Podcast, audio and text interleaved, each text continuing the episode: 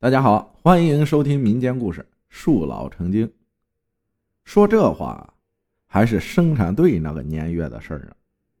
四十岁往上的人大概还会依稀记得，那时的生产队都有一个大粪场子，每天由掏粪员专门收集各家各户的屎尿，用桶担到这里，和土拌了发酵待用。大粪场子是个臭气熏天的地方。人们途经路过时，多要捂嘴捏鼻的绕着走。按说不会滋生什么耐人寻味的故事，可我们生产队的大粪场子里有一棵老栗树，却因长年累月的吸收百家屎尿的骚臭之气，渐渐的成了气候。后来居然修炼到能够变换人形的程度，只是身上有一股。世人难容的骚臭之味儿，一直不敢抛头露面的到人世上行走。为此，老栗树终日是郁郁寡欢、忧愁苦闷。一日，一个行走江湖的算命先生打树下路过，看出这老栗树啊已有灵性，便随口点拨了两句，说：“世上之事要讲机遇，时机成熟时，你自可出世。”只是这俗世红尘不可贪身恋酒，否则。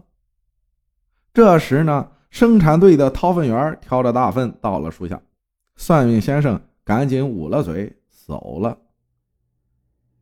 那一年，县臭豆腐厂由计划经济向市场经济转轨变形，出现了产品大批量积压，几乎危及到厂子的生死存亡。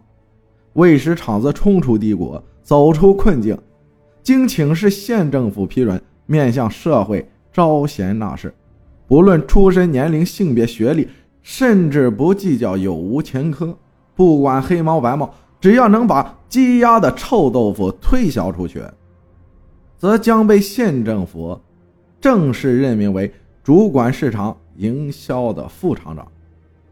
招贤榜一经贴出，不胫而走。顿时轰动了全县，树因风动，人因力动。有一个副厂长的头衔招摆着，这人呐就跟绿豆蝇似的，一群接一群的涌向臭豆腐厂，转而又从臭豆腐厂分散到大街小巷，一时之间，推销臭豆腐之风席卷了全县城乡的各个角落。经过一番激烈角逐，一个名叫穆鼎锡的应聘者以绝对优势胜出，摘走了臭豆腐厂副厂长的桂冠。穆鼎锡走马上任后，厂里的臭豆腐再无积压之说，而且没用多久便穿州过府，行销到外县、外市乃至外省，就差尚未走出国门，臭向世界了。一个名不见经传的穆鼎锡，居然能让濒临倒闭破产的臭豆腐厂起死回生，并由此一跃荣登上副厂长的宝座。人们在惊叹羡慕之余，不由暗自揣度猜想：难道他有什么祖传秘方、独门绝技不成？后来人们终于弄明白了。原来是穆鼎锡身上有一种独特的骚臭之气，而厂里的臭豆腐恰是因为经了这种骚臭的熏染，才变得闻之臭不可闻，可吃之则是满口余香。穆鼎锡仰仗一身臭气，混出了一身正气，又凭借一身正气平步青云，步步高升，先副厂长。而后郑厂长又由郑厂长提为副县长，若再翘翘脚，眼看就要够着正七品的乌纱帽了。然而，人生无常，世事难料。穆鼎锡正值踌躇满志、春风得意之时，却得了一种怪病。起初时就觉肚子不舒服，隐隐作痛，可后来五脏六腑内便如烧滚的油锅。烹炸着肝胆心肺，慢慢的，见肚皮由白变红，由红变紫，由紫变黑。中至渐渐腐烂，再后来便从肚脐处烂开了一个碗口大的窟窿，状如豆腐脑般的脓血秽物喷涌而出，散发着一股一股的恶臭。穆鼎西，穆副县长得了怪病的事儿，先是在县城里传播，接着就传到了乡镇，而后便传遍了全县的各个村落。就在人们或悲或喜地谈论着穆副县长的怪病时，我们村出了一桩怪事这是一个平常的早晨，但人们却没能像往常那样听到报晓的鸡鸣。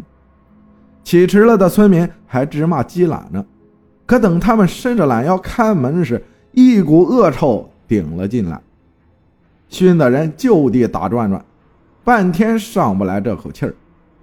人们慌乱地抓了手巾、抹布之类的东西，捂着嘴跑到院子里，先去鸡窝看鸡，鸡都耷拉脖了；又去猪圈看猪，猪正躺在圈里吐白沫呢。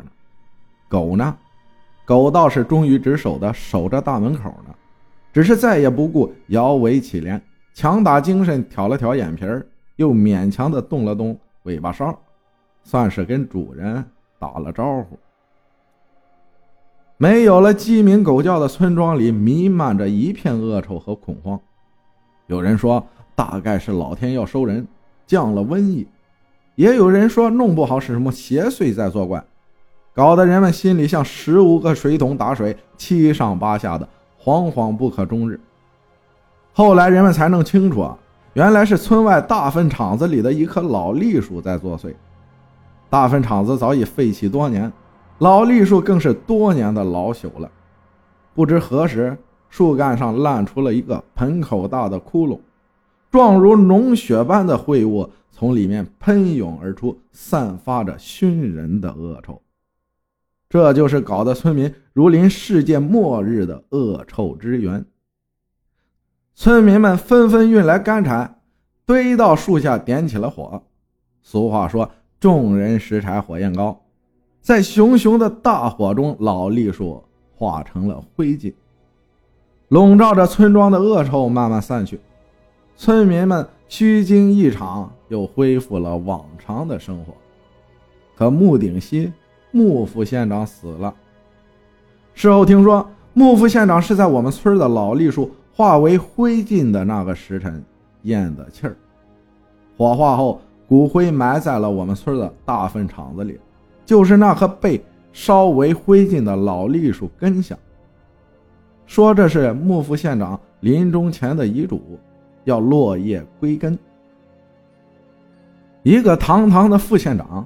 落叶归根，竟然归到了我们村村民们真是受宠若惊了。可就是谁也想不起来，这穆副县长到底跟我们村有什么瓜葛。人们觉得这是蹊跷，可又一时琢磨不透蹊跷在哪儿，便在心里一个劲儿的叨念着穆副县长的名讳：穆鼎熙，穆鼎熙。啊！这不是一道谜语吗？木鼎心打一字，哦，原来如此呀！感谢大家的收听，我是阿浩，咱们下期再见。嘿，都听到这儿了，你就不能点个赞吗？